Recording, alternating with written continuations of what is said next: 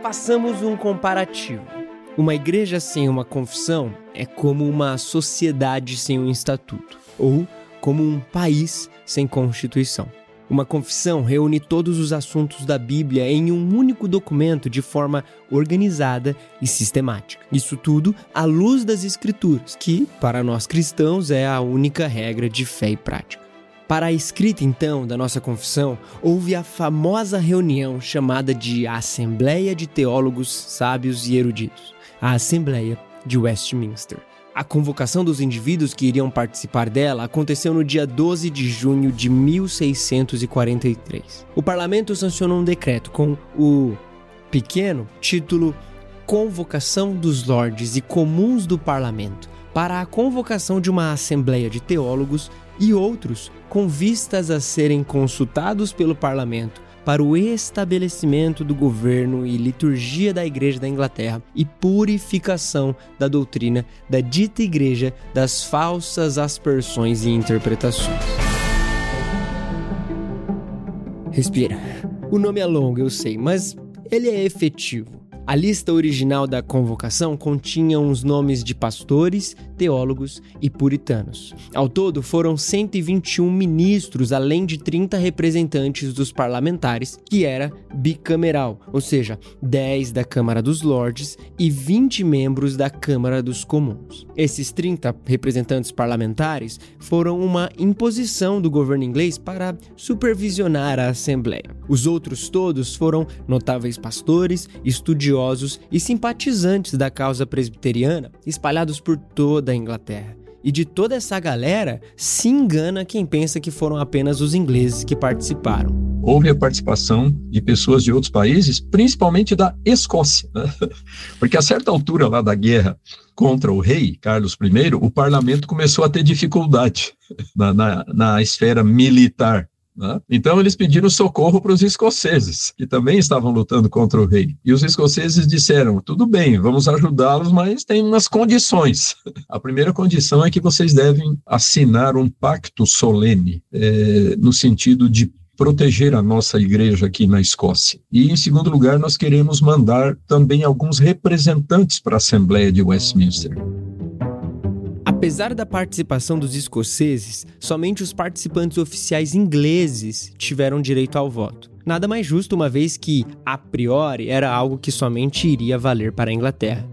Os estrangeiros puderam sim se manifestar durante as reuniões da Assembleia, mas sem chance de efetivamente participarem da votação. Já é participação suficiente para uma possível influência nos demais. A primeira sessão ela ocorreu pouco depois da convocação, no primeiro dia do mês de julho de 1643, na Abadia de Westminster, em Londres, em frente ao parlamento. E assim como o título da convocação foi longo, também foram longos os anos em que durou essa assembleia. Para se ter como resultado e chegar às precisas sentenças teológicas presentes na Confissão de Fé de Westminster e nos documentos que são frutos da Assembleia de Westminster como um todo, foram necessários 10 anos desde o início dessa jornada, de 1643 a 1653. Because if I can liken it uh, unto uh, cooking or baking a cake. Uh, it, it, had longer to bake. Uh, and so it was more uh, more thoroughly thought through. This is not to say that the earlier confessions of faith were somehow, um, uh, you know, suspect or problematic. It's just that as the church has opportunity ref- to reflect upon doctrine, and there are controversies that arise that require greater precision, greater, uh, you know, engagement with the scriptures. Those conflicts afford later generations of theologians uh, to reflect more deeply upon other issues. Entanto, os cinco primeiros anos foram os mais importantes para a escrita desses documentos. Até 1648, por exemplo, foram realizadas cerca de 1.160 reuniões plenárias, isso sem considerar as reuniões de comissões especiais. Foram anos até finalizar a escrita, pois, como a convocação para a Assembleia partiu do próprio Estado, havia uma necessidade de que os materiais redigidos fossem para a discussão e aprovação pelo parlamento. Em várias ocasiões, o parlamento solicitou que algumas partes fossem melhor esclarecidas, em outras reescritas ou até mesmo que fossem acrescentados textos bíblicos, por exemplo. Após idas e vindas, correções e mais correções, finalmente deu-se por encerrada a escrita da Confissão de Fé em 1648. No ano seguinte, em 1649, houve lá a execução do então rei Carlos I, que perde sua cabeça. A Assembleia continuou tendo reuniões, mas agora não mais para elaborar documentos, mas como uma comissão de exames ministeriais, ou seja, para examinar candidatos ao ministério, ouvindo sermões de prova e deliberando a respeito da ordenação desses indivíduos. Já sabemos que todos esses documentos produzidos têm por objetivo serem uma forma de nos voltarmos às Escrituras. Eles servem para nos auxiliar no ensino e aprendizagem da palavra de Deus. Então, quais assuntos exatamente a Confissão de Fé de Westminster trata? Então, o que, é que a Bíblia diz a respeito de Deus? O que, é que a Bíblia diz a respeito do mundo, da criação? O que, é que a Bíblia diz a respeito de Jesus Cristo, do Espírito Santo, da salvação. O que, que a Bíblia diz a respeito da igreja, dos sacramentos e assim por diante. Então, era preciso fazer todo um trabalho de organização desse material bíblico e de apresentação é, desse material ou desse conteúdo de uma maneira didática, de uma maneira objetiva e de uma maneira sintética, para que as pessoas pudessem compreender melhor essas grandes verdades da fé cristã é, que nós chamamos de doutrinas. A confissão foi então elaborada com 33 capítulos que abordam diferentes assuntos e trazem de uma forma organizada, sistematizada, conteúdos presentes nas Escrituras. Neste documento não há espaço para preferências pessoais. Não é isso a que ele se propõe. Tampouco podemos achar que se trata de um documento simplista. Afinal, é ilusão acharmos que a simplificação excessiva pode ser positiva, principalmente em casos tão importantes como esse. O Rushdoony, inclusive, no seu livro Fundamentos da Ordem Social, faz uma crítica à simplicidade, dizendo que a exigência por simplicidade é, usualmente, uma exigência de perversão. E não nos surpreende, pois, que o evangelho de uma era democrática seja também um evangelho pervertido. A confissão, é claro, é cheia de riquezas e haveria inúmeras joias a serem apreciadas e apresentadas, mas uma em particular nos salta aos olhos o seu primeiro capítulo. Um capítulo que me chama muito a atenção, me toca mais particularmente, é o capítulo 1, que fala da Escritura Sagrada. Que percepção, que sensibilidade, que sabedoria dos teólogos de Westminster, porque eles começam uma confissão, alguém poderia pensar, mas eles começam uma confissão não falando de Deus, eles começam falando da Escritura Sagrada, que é justamente o fundamento do nosso conhecimento sobre Deus. E ali eles colocam as balizas. E ali eles dizem que o árbitro, que o juiz final de toda a questão, de todo o debate teológico, de toda a discussão, é a palavra de Deus, conforme ela foi chegou a nós, né, por meio da, da, preservação do Espírito Santo, claro, isso não aparece com esses termos, mas se subentende isso. Ainda que a luz da natureza e as obras da criação e da providência manifestem de tal modo a bondade, a sabedoria, e o poder de Deus, que os homens sejam inexcusáveis, todavia, não são suficientes para dar aquele conhecimento de Deus e de sua vontade, necessário à salvação. Por isso agradou ao Senhor, em diversos tempos e diferentes modos, revelar-se e declarar à sua igreja aquela sua vontade. E depois, para melhor preservação e propagação da verdade, para o mais seguro estabelecimento e conforto da igreja contra a corrupção da carne e contra a maldade de Satanás e do mundo, foi igualmente servido fazê-la escrever toda.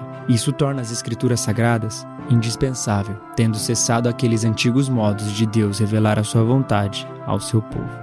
Esse capítulo estabeleceu então o que de fato pensamos hoje acerca da inspiração, acerca do cânon, acerca da própria autoridade das escrituras e como ela funciona e é juiz de controvérsias, por exemplo, dentro do ambiente da igreja. E diferente de outras confissões que optam por começar com o ser de Deus e depois com a sua revelação, aqui, entretanto, há uma opção por uma abordagem epistemológica.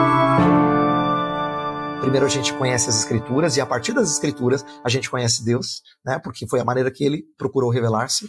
Ah, mas tem uma coisa na confissão de fé que eu quero destacar para que ah, os que nos assistem entendam a riqueza, o valor da sabedoria desses homens. Eles disseram que tudo que a gente tem que crer sobre o que Deus quer que a gente creia e como a gente deve andar, ou está explicitamente gravado nas Escrituras, ou pode ser claramente deduzido dela. Ah, essa, essa noção de que as Escrituras são suficientes porque elas ensinam explicitamente ou elas te dão o norte para você a deduzir dela, você pode tirar conceitos dela, é muito precioso. Eu acho que é uma das expressões mais sábias daquilo que a gente chama de sola escritura. Porque sola escritura não é assim, o que a Bíblia diz sobre tal assunto, que você não acha um versículo específico sobre aquele assunto.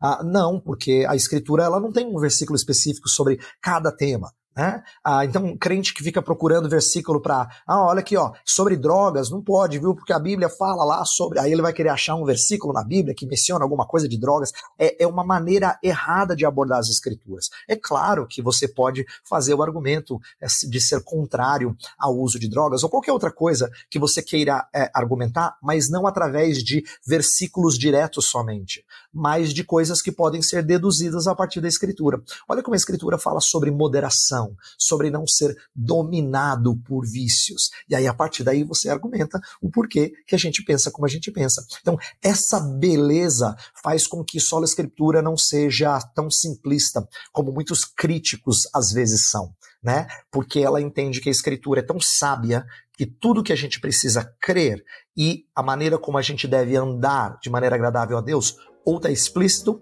ou você deduz dela por consequência necessária. Então eu acho que essa é uma das riquezas da confissão de fé que a gente deve prezar.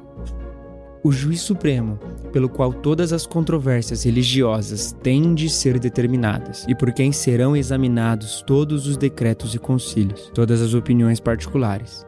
O juiz supremo, em cuja sentença nos devemos firmar, não pode ser outro senão o Espírito Santo, falando nas Escrituras. Existem, entretanto, claro, algumas críticas posteriores em relação à Confissão de Fé de Westminster. Por exemplo, ela não apresenta um capítulo específico falando a respeito da terceira pessoa da Trindade, o Espírito Santo. Ora, é verdade que não há nela explicitamente uma sessão especial, um capítulo designado, separado somente a respeito da pessoa do Espírito Santo. Mas isso não exclui o fato de que, durante toda a extensão da confissão, você perceberá como na criação, na providência da encarnação, na expiação e no trabalho do Espírito na salvação, tudo isso é sempre visto em conexão com o Pai, o Filho e o Espírito trabalhando juntos e separados.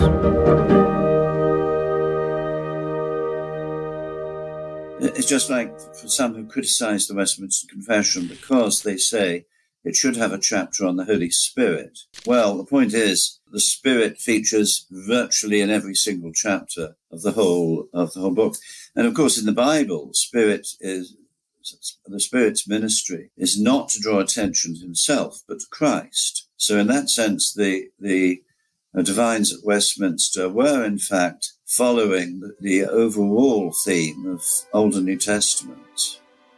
É justamente pela riqueza desse material, por ser um modelo de fidelidade às escrituras e de coerência, que ela foi amplamente disseminada e adotada por muitas igrejas. Inclusive, muitas denominações, além da Igreja Presbiteriana da Escócia e da Inglaterra, usaram a Confissão de Fé de Westminster como base para escrever a sua própria confissão. Hoje nós consideramos a Confissão de Fé de Westminster é, não só como esse produto mais rico de toda a atividade confessional reformada, mas como a declaração confessional mais importante e mais influente de todas na história do movimento reformado. Então, isso mostra a importância desse documento. E precisamos realmente enfatizar isso. As confissões, de modo geral, elas não substituem o papel importante que as escrituras possuem na vida do cristão. Ela não se dá esse lugar. Pelo contrário, ela exalta as Escrituras como fonte e a coloca no lugar central da vida do crente. As confissões, e principalmente a Confissão de Fé de Westminster, nos auxilia na nossa leitura, na nossa devoção e compreensão do texto. Ela nos ajuda a olhar o texto e a usufruirmos das bênçãos que a palavra revelada pode nos proporcionar. A confession of faith, I think, gives us teachings on fundamental truths of Scripture that give us a compass and it points us in the right direction. A Confissão de Fé de Westminster, é, assim como outros documentos elaborados dentro daquilo que a gente convencionou chamar de tradição reformada, é um tesouro teológico. Obviamente, ela tem para os presbiterianos, isso inclui também nós aqui no Brasil, um valor muito especial, porque, na verdade, a Confissão de Fé de Westminster é mais conhecida que a própria teologia de Calvino, o próprio pensamento de Calvino. Então, é um tesouro teológico, é um instrumento muito bom para nos auxiliar, para nos estimular no amor a Deus, no aprofundamento do conhecimento da sua palavra. Agora, como qualquer instrumento, como qualquer documento confessional, requer sabedoria e sensibilidade pastoral na sua utilização. Se a gente não tiver esse cuidado, esse tato, essa sensibilidade, a gente pode transmitir a ideia de que a confissão e os catecismos de Westminster são inerrantes e inconscientemente passa a imagem de que eles estão no mesmo pé de igualdade da escritura.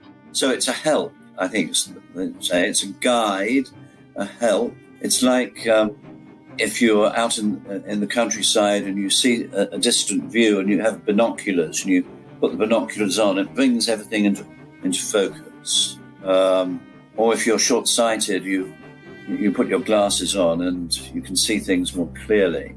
É uma baliza para verificar a fidelidade, mas também é, uma, é um auxílio de leitura, um auxílio hermenêutico de leitura das Escrituras. Só por essas duas razões, eu acho que a igreja já seria muito abençoada se ela lançasse mão a desses documentos, em específico da Confissão de Fé de Westminster, para a saúde da igreja.